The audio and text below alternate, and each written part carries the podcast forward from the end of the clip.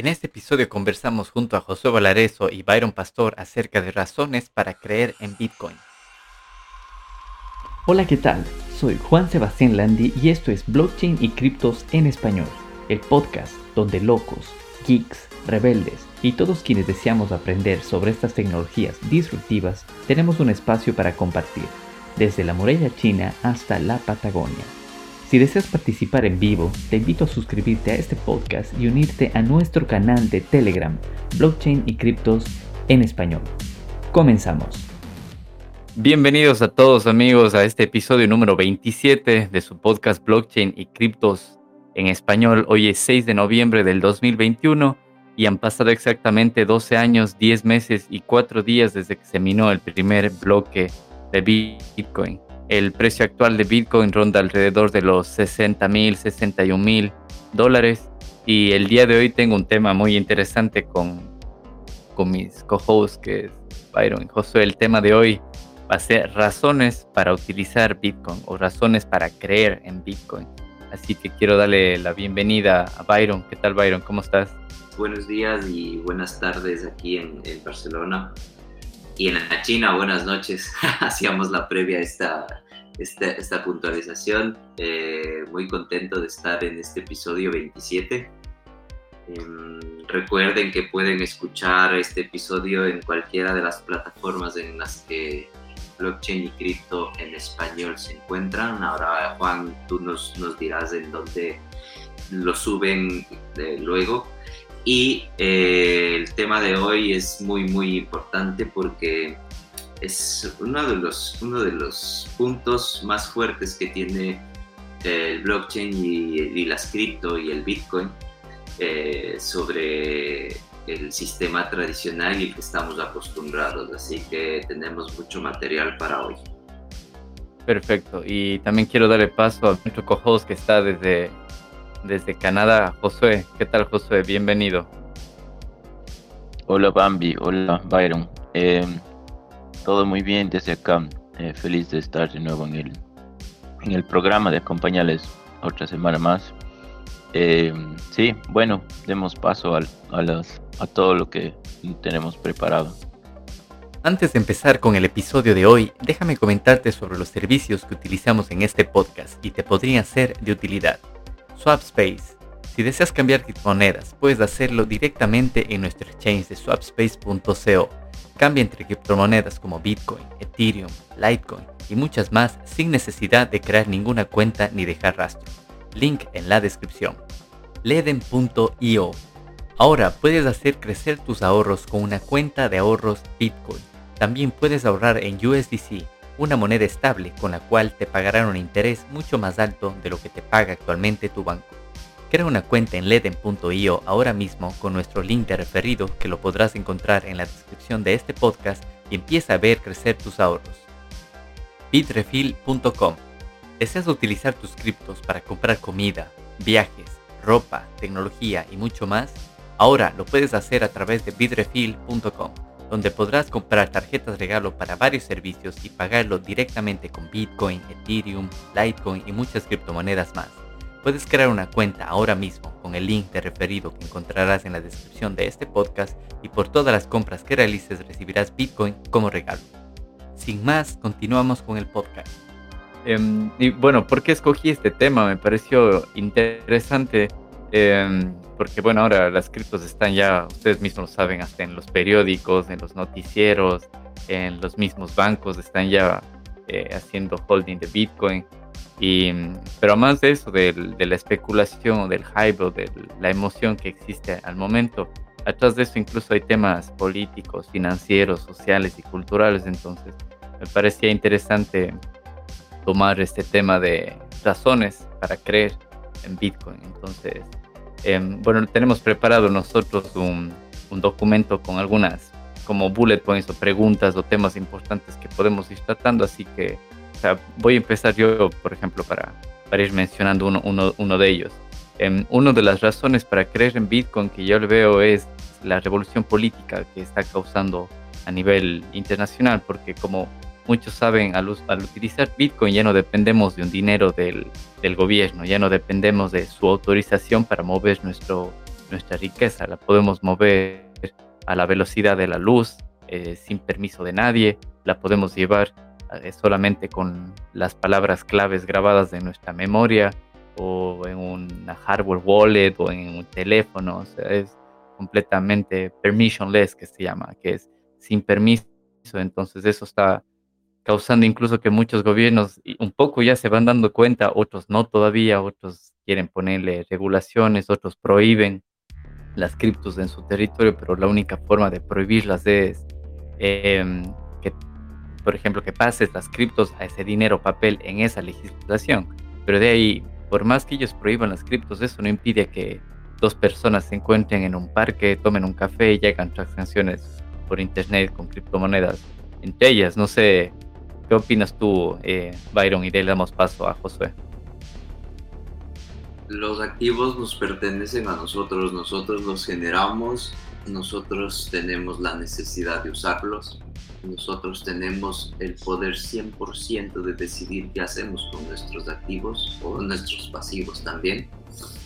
Y esto cuando me presentaron la tecnología Bitcoin, que es por donde entré a este mundo, fue una de las cosas que más me llamó la atención porque la persona que me trajo a este mundo de, de cripto y de Bitcoin me dejó, me dijo, mira, te voy a enseñar lo fácil que es. Y en una wallet me dijo, mira, te voy a dar 0,008, que en ese momento eran como, no sé, 50 dólares por ahí y yo pues eh, empecé a mirar que esto empezaba a crecer, a crecer, a crecer, empecé a, mirar que bueno, que entre nosotros podemos intercambiar nuestros activos y luego ya todo lo que, lo que ha venido pasando desde aquel momento, que ya son más o menos unos 6, 7 años. Y tengo que mirar el registro para tener mi cumpleaños Bitcoin también y, bueno, la experiencia que tenemos de comprar o vender en un cajero físico, en un cajero humano, es, es, es brutal porque es algo novedoso que, que, ocurrió aquí en España hace algunos años y que está ocurriendo ya en el, mundo entero, que la gente que tiene ganas de aprender, que la gente que tiene ganas de tener esta independencia financiera y el poder de decisión, que siempre recalcamos con, contigo, Juan, que el dinero que está en el banco ya no nos pertenece. Eh, el banco es un servicio que tiene su coste, su precio por, por guardarnos o por tenernos un dinero fiat. Eh, que nos cobra también. En Bitcoin se paga también algunos, algunos fees o porcentajes por, por usar las plataformas, pues son recompensas, son cosas normales, todo es un servicio pero es mucho menor, es más eficiente y sobre todo es mucho más transparente. Entonces, es esto, Juan. Y José, ¿tú qué opinas de esto de la revolución política que trae, Bitcoin consigo? Bueno, me parece todo lo que han dicho ustedes es de comparto todo. Me parece que los gobiernos, en el sentido de decidir em, la, la libertad de el manejo de, de, assets es, debe ser de los ciudadanos únicamente. Es por esto también que ha habido tanto, tanto eh, recelo ¿no? de, de los gobiernos en cuanto a, a la adopción y a la masificación de, de Bitcoin, eh, porque obviamente no les conviene. Eh, me parece que es una forma en la cual podremos nosotros em, dejar de tener toda nuestra eh, nuestra confianza en el gobierno y confiar en, nosotros mismos, pues no, pues eh, nosotros somos libres de decidir en, cómo, cómo manejamos nuestro dinero. Em, eso les puedo comentar de mi parte. Ahora, otro punto también que, que yo le veo interesante, que podemos compartir con todos los que se unen a este podcast, es Además de una revolución política, también existe una revolución financiera. ¿Y a qué me refiero con revolución financiera? Es que actualmente estamos viendo instituciones que de la, del, de la década pasada que simplemente se están volviendo completamente obsoletas. Entonces, al día de hoy podemos ver que un niño puede abrir una billetera en su teléfono y transaccionar con alguien que está en China. Y no necesariamente los dos tienen que hablar el mismo idioma, sino simplemente se mueven tokens de un lado al otro, se, mueven Bitcoin, cualquier cripto que quieran, no tiene que ser Bitcoin, pero eh, hablamos de Bitcoin aquí es porque es la moneda principal. A partir de esta salieron las otras islas que más grande tiene su market, su eh, mercado, como es el capital market. Entonces, estamos viendo una revolución financiera en la que ya no necesitamos de instituciones para certificar tales cosas o para tener ese, ese tipo de confianza. Es más, estas mismas instituciones financieras hemos visto que han colapsado no una, sino algunas veces. Y son los gobiernos con el mismo dinero que imprimen y nos toca a nosotros como ciudadanos pagar esa deuda en futuras generaciones. Nos toca rescatar estas instituciones financieras que han colapsado. Entonces ahí vemos de que eh, financieramente hay una revolución en la que podemos acceder a hacer finanzas de otra forma a la velocidad de la luz, utilizando tecnologías de la información y con niveles de seguridad incluso mucho más altos de los que ofrecen estas mismas instituciones bancarias, sin depender de ellas. Entonces, estamos viendo una revolución financiera en donde estas instituciones se están volviendo obsoletas, lo que le pasó, eh, no sé, a las disqueras en los 90, inicio de los 2000, que antes era completamente descentralizado el tema de grabar un, un álbum, una canción, lo que sea, y ahora lo puedes hacer en, en, tu teléfono mientras vas en el metro, en el bus.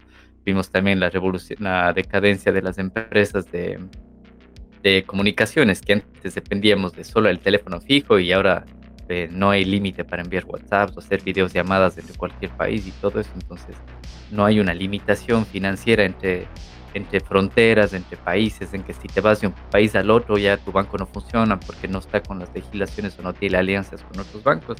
Entonces aquí vemos esa revolución financiera que es del, lado que le veo yo. No sé, eh, Byron, ¿qué, cómo, ves, ¿cómo le ves tú la revolución financiera?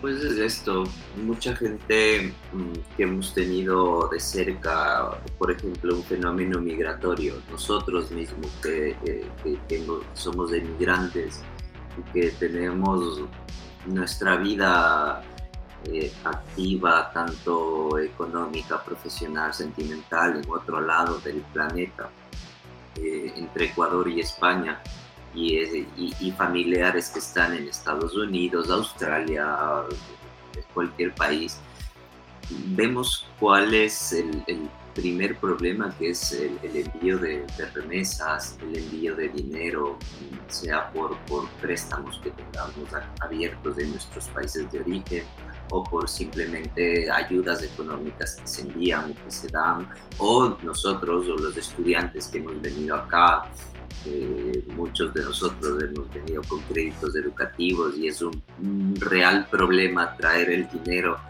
eh, mensualmente o anualmente. Es, es, es, es loquísimo como, como, como los estudiantes han traído el dinero para subsistir aquí dos años, un año, y ahora con Bitcoin o con las cripto.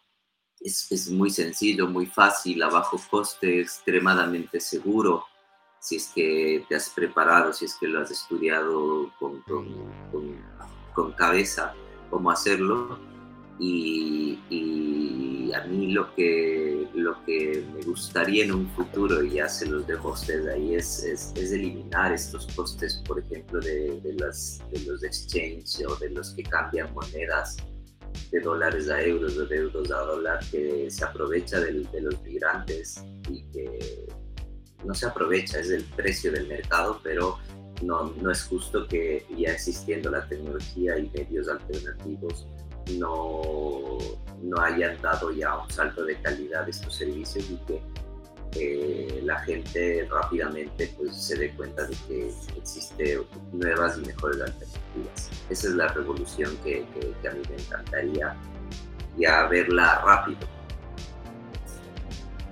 Sí, sí, tienes razón. Y justo ahora mencionas del tema de, del, del, de cómo los migrantes o sea, tienen que mover su dinero de un país a otro y hay mucha fricción en ese tema. Y aquí en, los dos estamos en España, hemos visto muchísimo eso de ahí.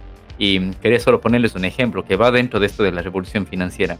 Lo que está pasando actualmente en El Salvador, que simplemente con dos meses que van aproximadamente utilizando Bitcoin como moneda legal y ahora los migrantes salvadoreños pueden enviar dinero a través de Bitcoin, a través de la billetera que se llama Chivo Wallet, pueden enviar directamente a sus familiares en, en, El Salvador, como solo evitando los fees de las empresas más famosas de, remesas como MoneyGram, Western Union, llegaron a ahorrarse más de 400 millones de dólares, imagínate, en apenas dos meses. Y con ese ahorro es que ahora están construyendo hospitales, incluso bien las noticias que iban a hacer un hospital para, para mascotas o para animales callejeros. Ahora, solo con ese ahorro, te das cuenta la, la revolución financiera que eso significa, dejar de depender de terceras empresas, que eran las que simplemente movían bits de un lado al otro y ahora todo lo hace la, el, bueno, es, aquí es el gobierno en este caso, pero en sí, o sea, Bitcoin puedes moverlo tú solo, no necesitas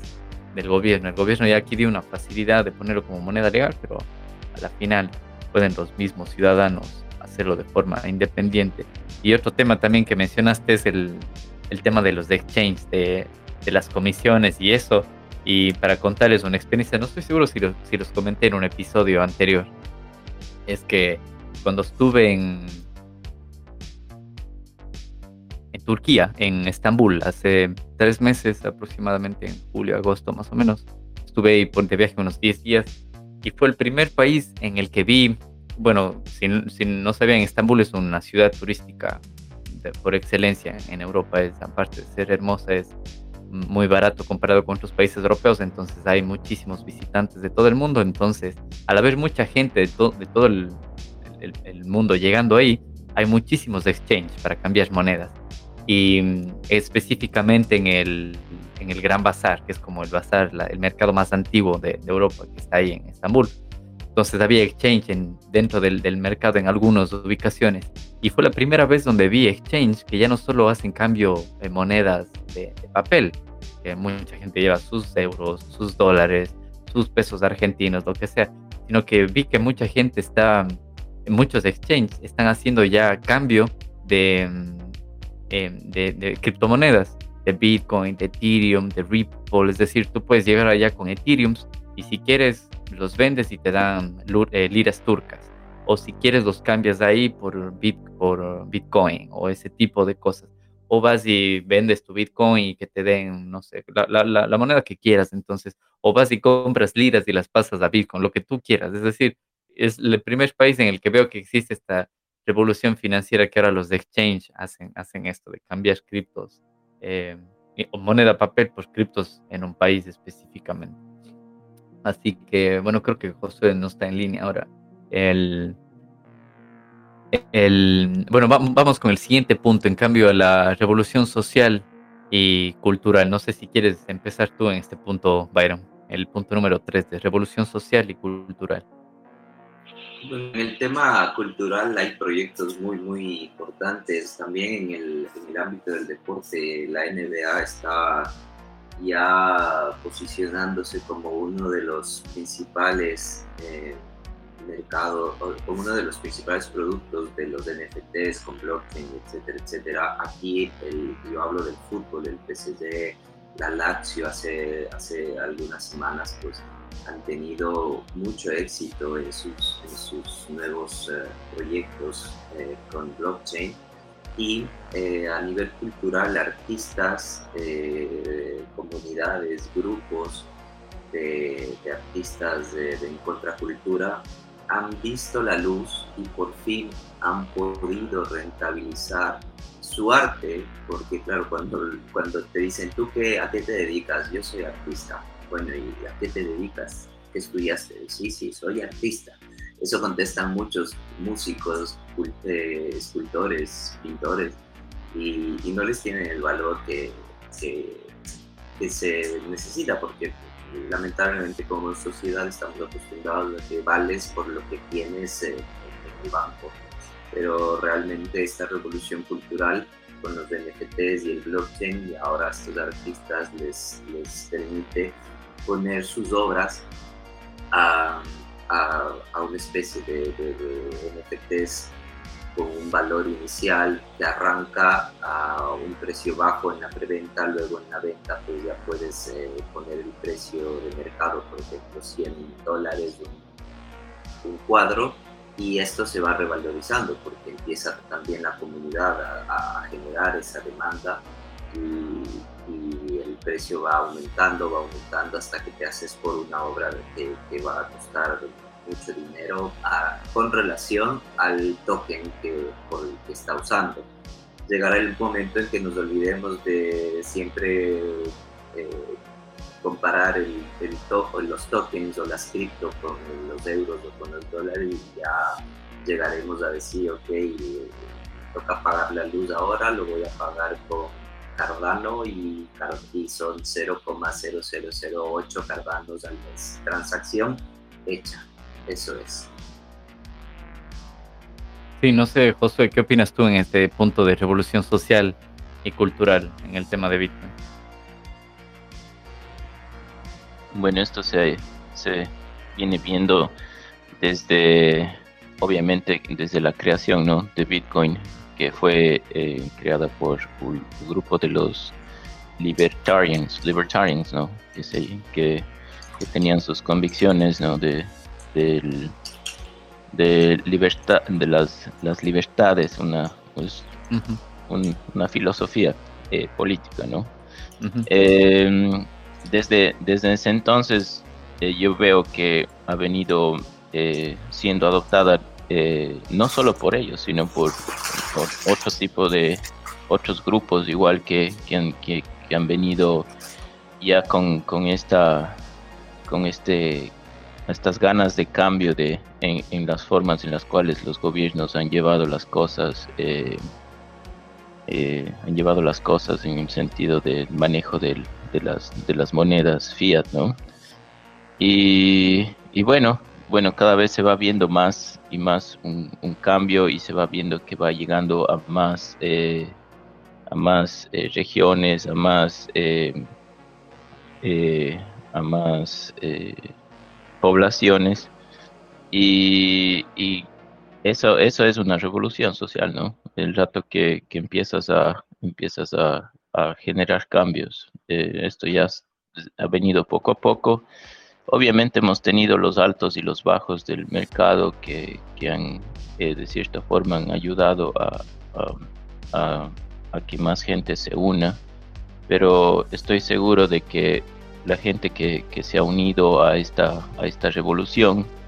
Eh, eh, no, no creo que haya mucha gente la cual haya, haya dejado, ¿no? especialmente después de, de, saber los fundamentos, de saber el, qué está atrás de todo esto. Yo creo que, cada vez ha ido creciendo y no, no, no sé, eh, cada vez se ha ido haciendo más fuerte todo esto. Sí, sí, sí, tiene razón. Yo también concuerdo con, lo que dices. Fue creado por los por muchos de pensamiento libertarian, de libertadores. Y también en el tema de revolución social y cultural, yo pienso que el, el Bitcoin nos ha enseñado cómo de forma coordinada la humanidad puede solventar problemas de escala global sin depender de, terceras personas. Imagínense antes lo imposible, lo complicado que hubiera sido hacer que un sistema de pagos o una plataforma de pagos o una simple eh, forma de mover valor de un lado a otro hubiera sido tan coordinado para yo poder enviar de aquí a, Taiwán, a Japón, a, Rusia y que tenga el valor que tiene en, a, nivel, a nivel global. Entonces eso es una, una revolución social y una revolución cultural también es que mucha gente piensa que las criptomonedas o específicamente Bitcoin es, se utiliza para ocultar dinero, para no pagar impuestos. Yo pienso que es no es eso, sino es mucho más que eso, es es una forma en la que rompe, rompe fronteras y, y une a las personas. Sin, como comentamos en el punto anterior, en el primero, sin pedir permiso a nadie ni esperar que funcione solo de lunes a viernes y que los fines de semana no funcionan, ni los feriados tampoco, ni nada de eso. Entonces, yo sí le veo también esa parte de revolución social y cultural. Y mm, para el siguiente punto es algo interesante que es lo que creo que más lo venden los medios de comunicación, es el tema de la especulación. Entonces, yo creo que muchísima gente, hablando de este punto de especulación, creo que mucha gente que ha entrado en los últimos años, porque Bitcoin ha tenido una revalorización increíble en los últimos años, es específicamente por este punto, por el tema de la especulación, porque tienen la idea de hacerse millonarios de un día al otro, o, no sé si mucha gente también está metida en esto del trading, que em, alguna vez yo lo intenté hace un par de años, pero es, no sé, creo que la vida es lo que ves pasar cuando estás haciendo trading, porque tienes que estar tan pendiente de los puntos de ruptura, de las alertas en el exchange, de que cuándo entras, cuándo sales, cuándo vendes, cuándo todo esto, así que va muchísimo ligado hasta el tema de la especulación, así que yo ya dejé esa vida de, trader y más bien me, me, dedico a aprender, a leer y a entender de qué se trata Bitcoin. Y si adquiero Bitcoin es para irlo guardando, guardando y porque sé que se revaloriza con el tiempo. No sé cómo, cómo le ves tú este tema de especulación, Byron. Haces bien en alejarte del, trading si es que no tienes el tiempo, la la, destreza y la paciencia y la psicología para hacerlo. Yo tampoco no, no sigo para el trading, eh, no, no, no me gusta. Yo también, como, como tú, empecé a simplemente acumular mm, para ver qué, qué, puede pasar en el futuro y como un tema de, de, resguardo de valor. Pero mm, em, la especulación es, es, terrible porque, claro, ha, venido eh, dando puertas abiertas a gente que se ha aprovechado de, inocentes con comisiones extremadamente altas por comprar o vender o, por, o, con estafas y, por el desconocimiento ofreciéndoles que si compras ahora 100, euros, 100 dólares o euros mañana te voy a devolver 4 mil, esto no existe, ya saben, nunca nadie les puede eh, obligar o, presionar para que ustedes inviertan un dinero que, que, les ofrezcan algo grande, siempre serán estafas, entonces tienen que ir con muchos muchos conocimientos y preguntar, ahí la comunidad está muy atenta para ayudar. La comunidad buena, porque también hay comunidad mala, y nos tienen aquí para cualquier pregunta que, que necesiten. Entonces, por ese lado, la especulación es complicada, pero creo que con el tiempo va a ir desapareciendo.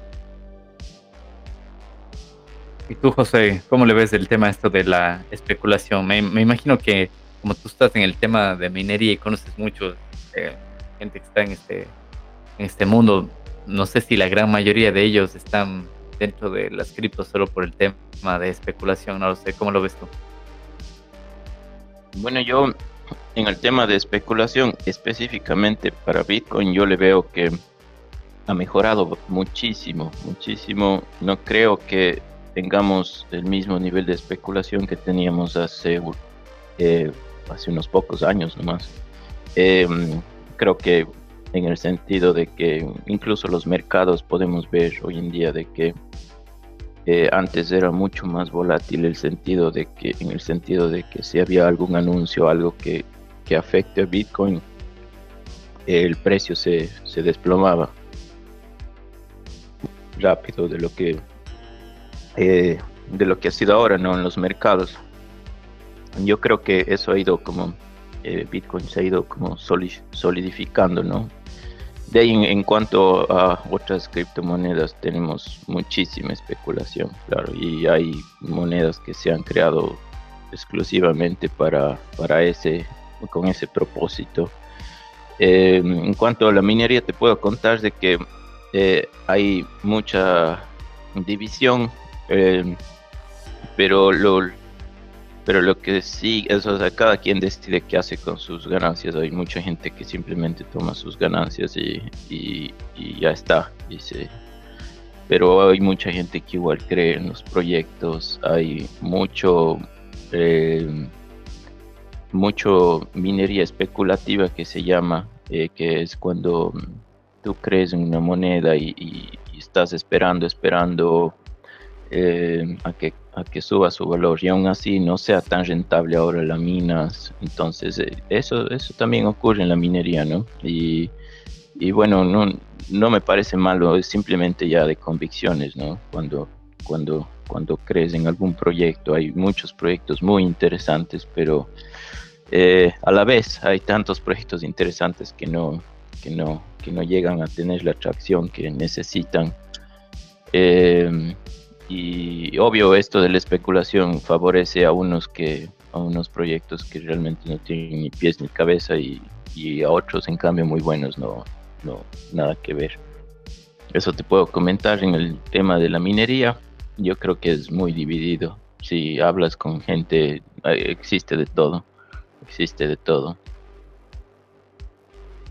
Sí, sí, tienes, tienes razón en, el tema de, especulación y qué les parece en el tema de, de revolución tecnológica, porque hemos conversado de revolución política, de revolución financiera, de revolución social y cultural, y en el tema de revolución tecnológica, que sin duda es una revolución tecnológica eh, Bitcoin, porque muchos saben Bitcoin no es solo eh, criptografía o solo blockchain atrás, sino atrás de eso hay más tecnologías. Aparte de blockchain está la prueba de trabajo, la solución del problema de los generales bizantinos, que podemos hablar en, en otro episodio porque hay mucho de hablar ahí, el tema de, de la verificación de los datos, el tema de, imagínense, es es la época en la que por primera vez hay un despliegue de criptografía eh, a niveles increíbles que nunca antes se había dado ni durante la Segunda Guerra Mundial.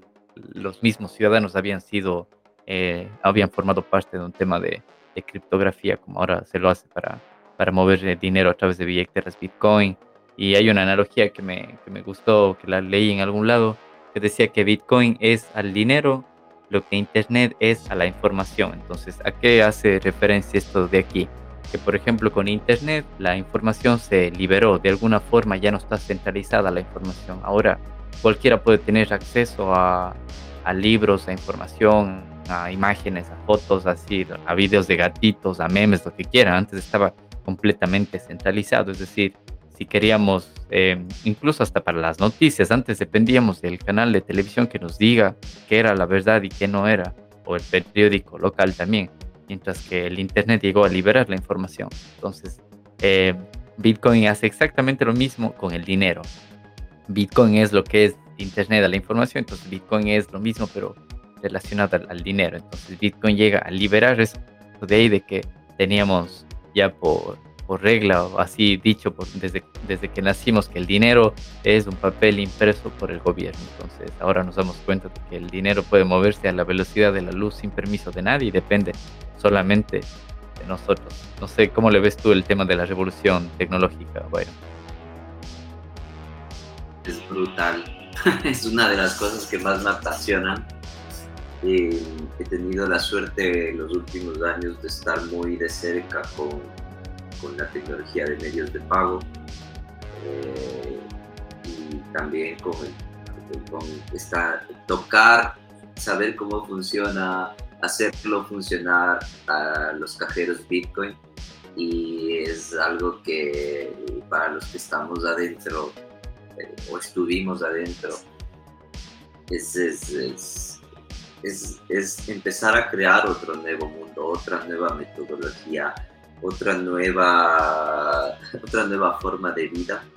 Y gracias a la tecnología es, es posible abaratar los costes, es posible obtener eficiencia, es posible eh, eh, escalar muy rápido y es posible sobre todo generar nuevos modelos de negocios, nuevos eh, plazas de trabajo y mejorar la calidad de vida de, los ciudadanos y, del entorno social donde te desarrollas. Entonces la revolución esta tecnológica no va, no va a parar. Yo creo que ahora mismo eh, los laboratorios o los centros donde se están desarrollando la tecnología blockchain y cripto están muy bien establecidos. Eh, habría que haber un análisis, habría que mirar para otros episodios donde se encuentra la región o los países que más están aportando o creando nueva tecnología.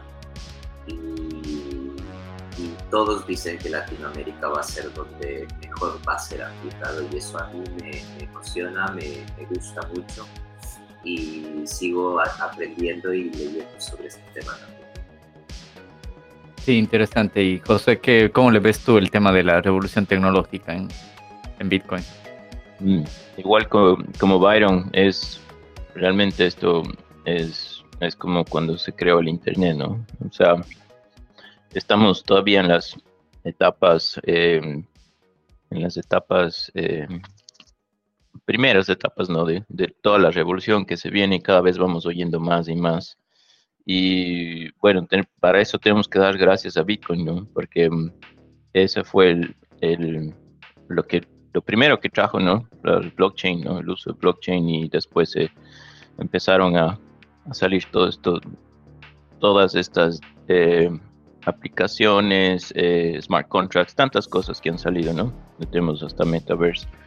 Pero um, todavía estamos eh, recién empezando a, a, ver lo que, lo que se viene. Se vienen mucho, mucho, mucho, muchas cosas interesantes. Bueno, estaba eh, por comentarles, es, justo esta semana estuve escuchando un podcast de una persona que, que, hablaba justo, justamente de esta revolución tecnológica, y que como eh, las empresas se están preparando para, para, el blockchain en lo que viene de los próximos, em, en los próximos años, ¿no? 10, 20 años, 30 años.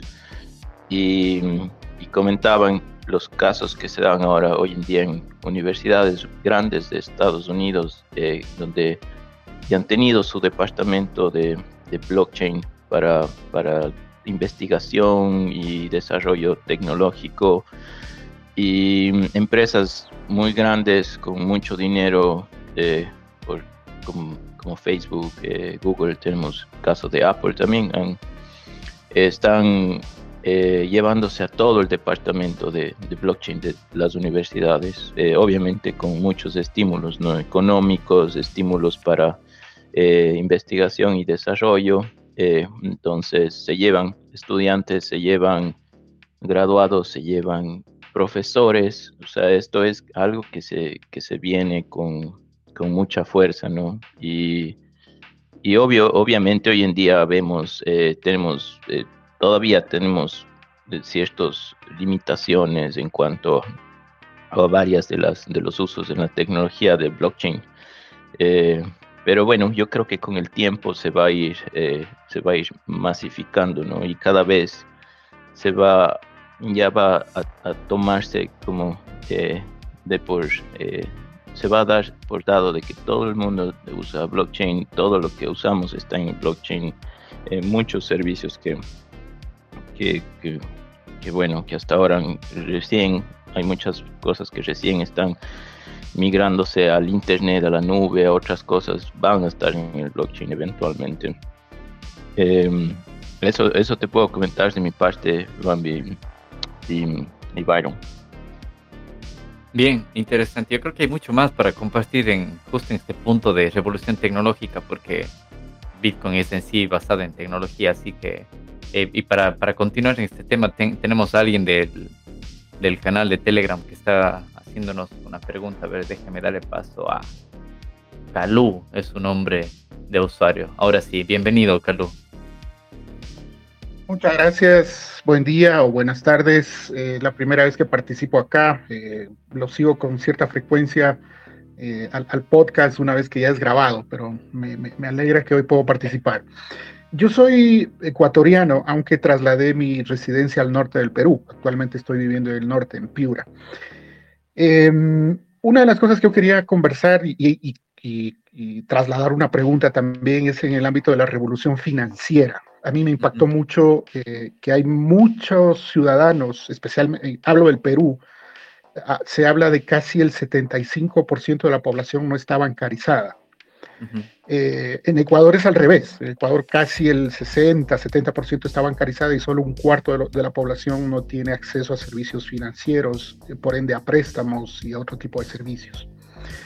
Em, si bien ya hay iniciativas antes de blockchain para tener préstamos peer-to-peer, em, y que hay ejemplos súper chéveres en la India, eh, en varios países, ¿Cuál creen ustedes que sería eh, ese salto, ese valor agregado que no lo da eh, actualmente sin blockchain? ¿Cuál sería ese salto que sí lo daría una cadena de bloques para que la inclusión financiera eh, pueda trasladarse en una revolución económica y financiera ofreciendo préstamos peer-to-peer basados en blockchain? Perdón si compliqué un poco la pregunta, pero sería interesante ver la, opinión de ustedes. Muchas gracias. A ti, muchísimas gracias, Calú. No sé si Byron, José, ¿quién quiere eh, responder primero? Eh, chévere, Calú, un placer. Qué bueno que desde Fiora nos está siguiendo eh, y que bueno, que estás preocupado. Ahora estaba mirando tu perfil. Ya te, ya te agregamos para que estemos más, más cerca en la comunidad. Eh, pude vivir un poco de cerca hace unos meses eh, el tema que hablabas de la bancarización en, Perú, y específicamente en Lima, y también la bancarización en el Ecuador.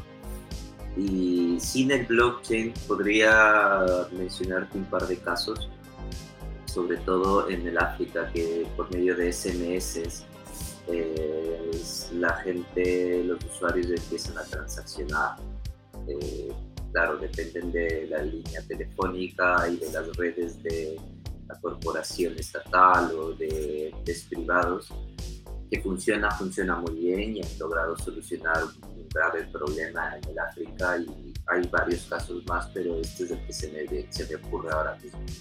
En, el, en Lima, en Perú, existe algo muy, muy particular, que los conos para un poco los que no tengan claro cómo funciona Lima como ciudad o como metrópoli o casi un país, eh, está muy centralizada y los conos, los barrios periféricos eh, tienen un porcentaje bajísimo de bancarización se maneja mucho el dinero en efectivo.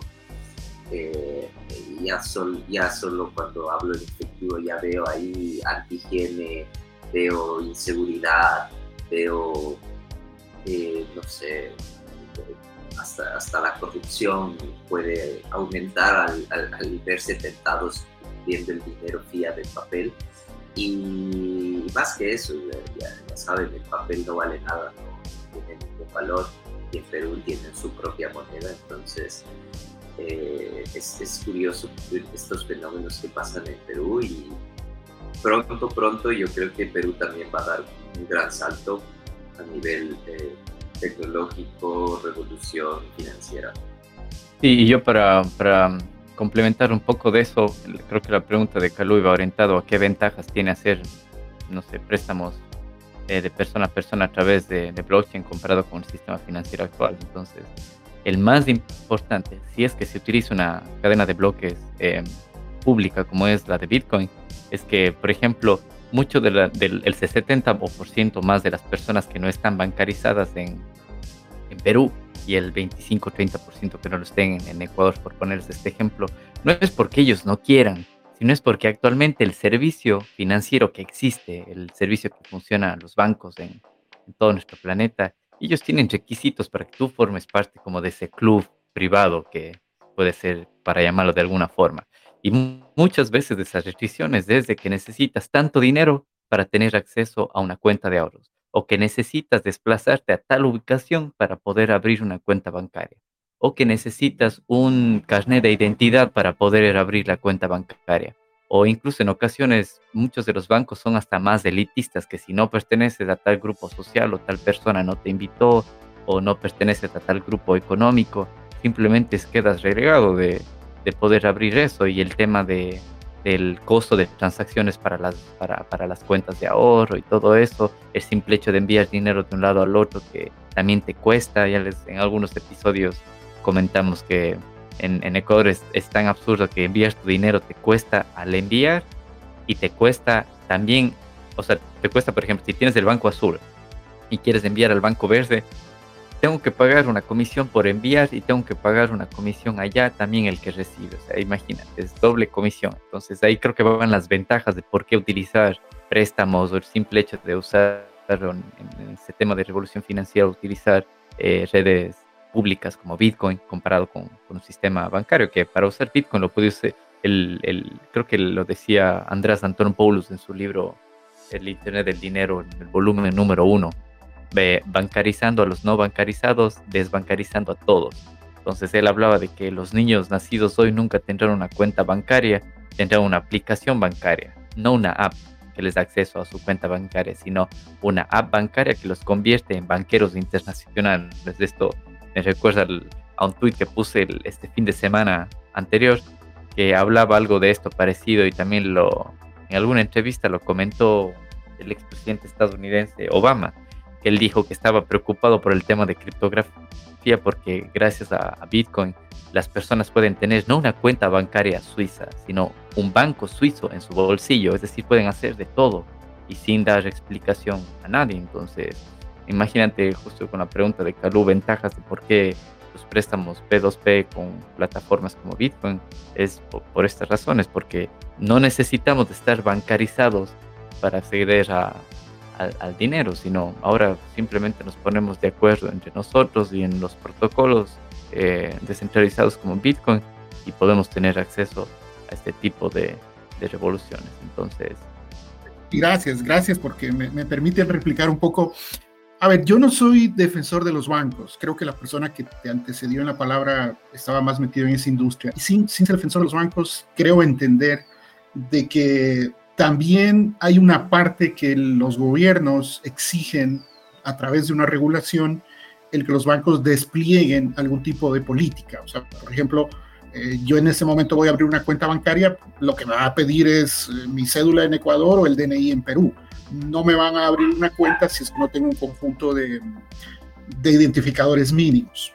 Eh, si es que yo quiero saltarme la regulación, si es que vamos a suponer que nosotros, los que estamos en, este, en esta charla ahora mismo, decimos, bueno, pues pasemos a la práctica, montemos un banco o una red de intercambio de, de préstamos entre pares. Tendría que hacerse eh, por fuera de una regulación de gobierno que tiene su riesgo. Quizás lo que yo no logro encontrar, y, con eso quiero terminar mi participación, es cómo em, manejar, cómo combinar la regulación gubernamental sin que sea demasiado eh, asfixiante para una entidad eh, financiera y permitir al mismo tiempo una inclusión financiera de aquellas personas respetando su privacidad y, todo lo demás para que puedan acceder a, microcréditos eh, usando o basados en una, una cadena de bloques. Muchas gracias. Mm, gracias a ti, Carlos. Bueno, actualmente ya lo puedes hacer, ya si tienes un poco de criptos, ya puedes acceder a préstamos en plataformas descentralizadas. Eh, o sea, si estás en Perú, ya puedes accederlo, en Ecuador, en China, en cualquier lado. Por ejemplo, uno de ellos es eh, Venus.io, es un exchange descentralizado basado en tecnología de, de Binance, que ya lo puedes hacer, donde dejas tus criptos y te dan el 50, 60, 70% del valor que has dejado. Y sin pedir permiso a nadie, sin ID ni nada de eso. El tema es que si quieres hacerlo a través de entidades bancarias, ahí vas a tener que de ley hacerlo con IDs y todo eso porque están atados al sistema fiat, que es completamente lo que las criptos salen de ahí. Entonces las criptos no, no, no necesitan nada de, de ese tipo de regulación. Ahora, ¿cómo un banco puede hacer préstamos P2P a través de criptomonedas? Y ahí va a depender de cada legislación. Actualmente ni incluso el, en El Salvador no he visto bancos que estén haciendo eso. Ese dio la libertad de que Bitcoin sea la moneda legal de curso y, y es decir, yo podría dejarte a ti también un préstamo. Por ejemplo, podemos hacer un, un, smart contract o una, una wallet multifirme en donde tú me dejas, por poner un ejemplo, un Bitcoin de garantía y yo te doy medio, la mitad del, precio de ese Bitcoin en, en dólares. Y tú me tienes, no sé, un año para para devolver ese dinero. Es más o menos lo mismo, entonces te das cuenta ahí no tenemos regulación de nadie, no dependemos de que el gobierno apruebe ese préstamo, sino yo te, te lo estoy dando a ti. Y como es una wallet multifirma, es decir, que ahí más de una persona va, o sea, supongamos hacemos con tres firmas. La una eres tú, la otra soy yo y la otra es, no sé, podemos meterle a, una tercera persona imparcial ahí. Entonces, si las tres personas firmamos la transacción, el, tu Bitcoin se devuelve a ti o se va a otro lado o se vende la mitad para pagar el préstamo, lo que sea.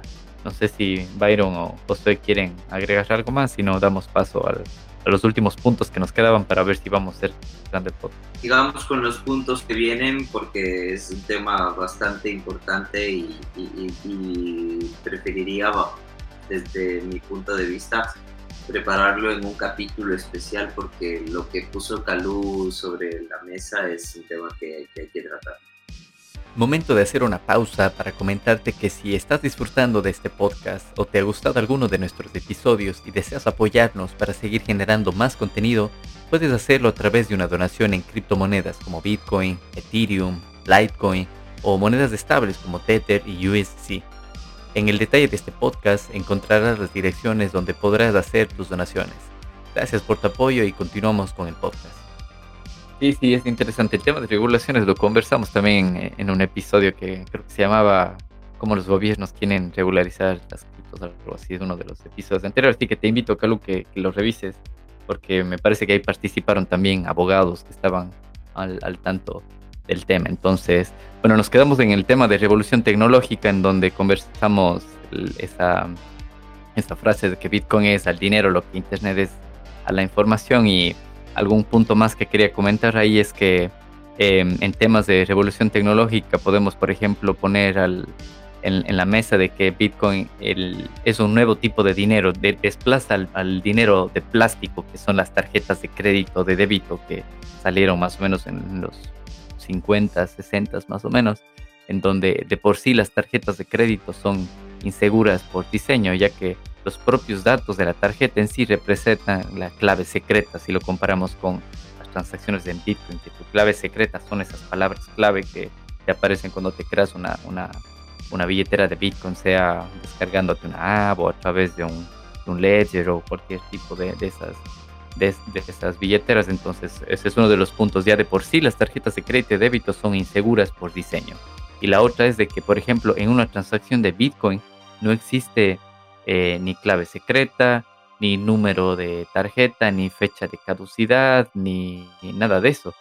Porque si lo comparas con tarjetas de crédito, toda esa información, que es en sí lo que representa la tarjeta, sea el número, la fecha de caducidad, el código de seguridad, todo eso, el dónde compraste, a qué hora, qué estás comprando, todo eso se transfiere a través de los posts de, estos dispositivos que tienen los, los, los, los, locales. Y claro que va encriptada, pero va sobre la encriptación, después llega a otro punto, también se vuelve a encriptar, y llega a otro punto y también se vuelve a encriptar.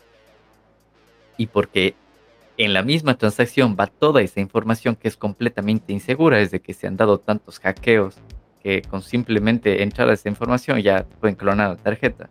Mientras que con Bitcoin haces la transacción y, por ejemplo, yo envío tal dinero a José, entonces José me da su dirección de, Bitcoin, le envío y cualquier persona puede coger esta dirección, entra al bloque y ve al explorador de bloques y ve que José recibió tanto. O sea, si sabemos que es José, si no solamente vemos una dirección y vemos que se movió tal cantidad de Bitcoin y nada más. O sea, es completamente público. Atrás de eso no hay eh, número de tarjeta, ni fecha de caducidad, ni nada. Entonces, simplemente es un comentario interesante que me pareció en algún libro, creo que lo leí, donde de por sí el, dinero de plástico, que es uno de los tipos de dinero, es completamente inseguro por diseño comparado a, a Bitcoin. Entonces, creo que iba perfecto en este tema de, de revolución tecnológica. Y em, justo el, el tema del, de lo que la transacción de Bitcoin se puede transmitir con total tranquilidad a través de una conexión Wi-Fi completamente insegura o por señales de humo o utilizando señales luminosas a cualquier persona.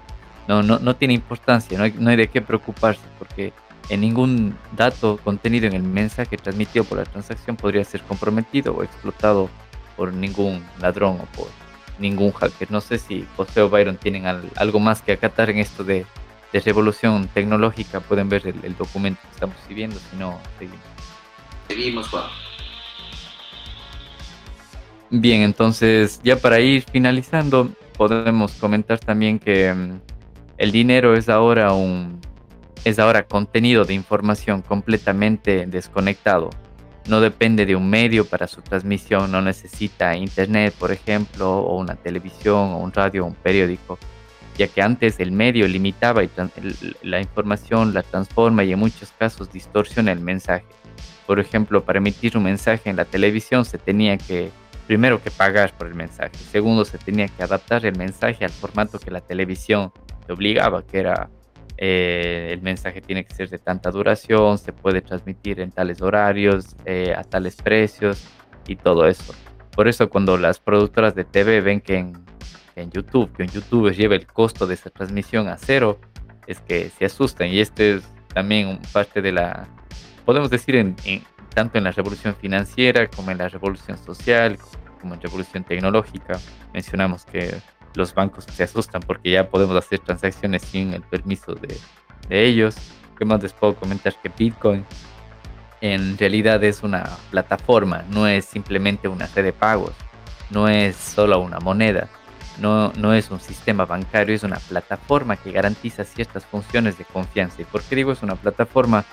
porque a, más de solo transmitir valor, como de enviarnos transacciones, también podemos hacer un, login, por ejemplo. Incluso hay un proyecto de Microsoft que em, va enfocado al, tema de identidades, en donde actualmente nuestras identidades están reguladas por el papel que dice un gobierno, pero este proyecto de Microsoft utiliza la red de Bitcoin en donde es el usuario el que va a guardar su identidad con sus claves privadas. Entonces, en este proyecto está basado para que en Internet te muevas a través de, las plataformas y todo eso, verificando que tú eres el dueño de tu identidad, ya no depender de una clave en un sitio web, otra clave en otro sitio web. Y todo este sistema está basado en Bitcoin, es decir, toda tu, tu identidad va a estar guardada en la blockchain. Entonces, como vemos ahí, Bitcoin ya no es solamente una red de pagos ni una moneda, sino también se convierte en una plataforma donde puede registrar hasta la identidad.